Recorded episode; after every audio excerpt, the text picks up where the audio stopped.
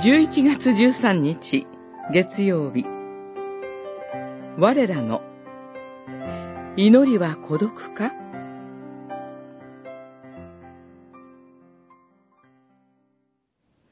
だからあなたが祈るときは奥まった自分の部屋に入って戸を閉め隠れたところにおられるあなたの父に祈りなさい。そうすれば、隠れたことを見ておられるあなたの父が報いてくださる。マタイによる福音書、六章六節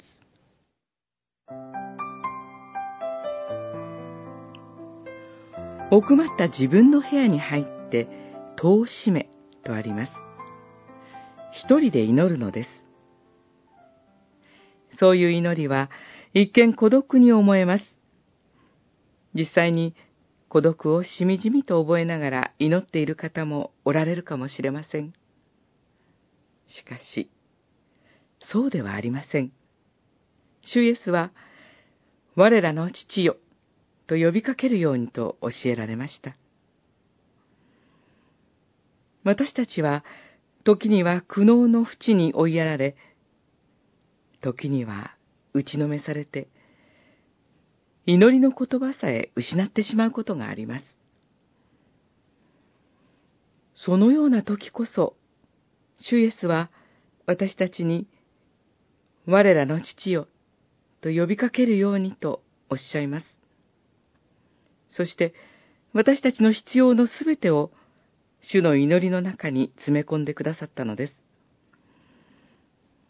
ですから、たとえ祈りの言葉を失った時でも、むしろ祈りの言葉を失った時にこそ、主イエスが教えてくださった主の祈りを祈って、言葉にさえできない思いを主イエスに打ち明けましょう。主の祈りは他の誰かの祈りではなく、まさにあなたの祈りです。しかし、それだけではなく、あなたを一りぼっちにはしない、我らの祈りなのです。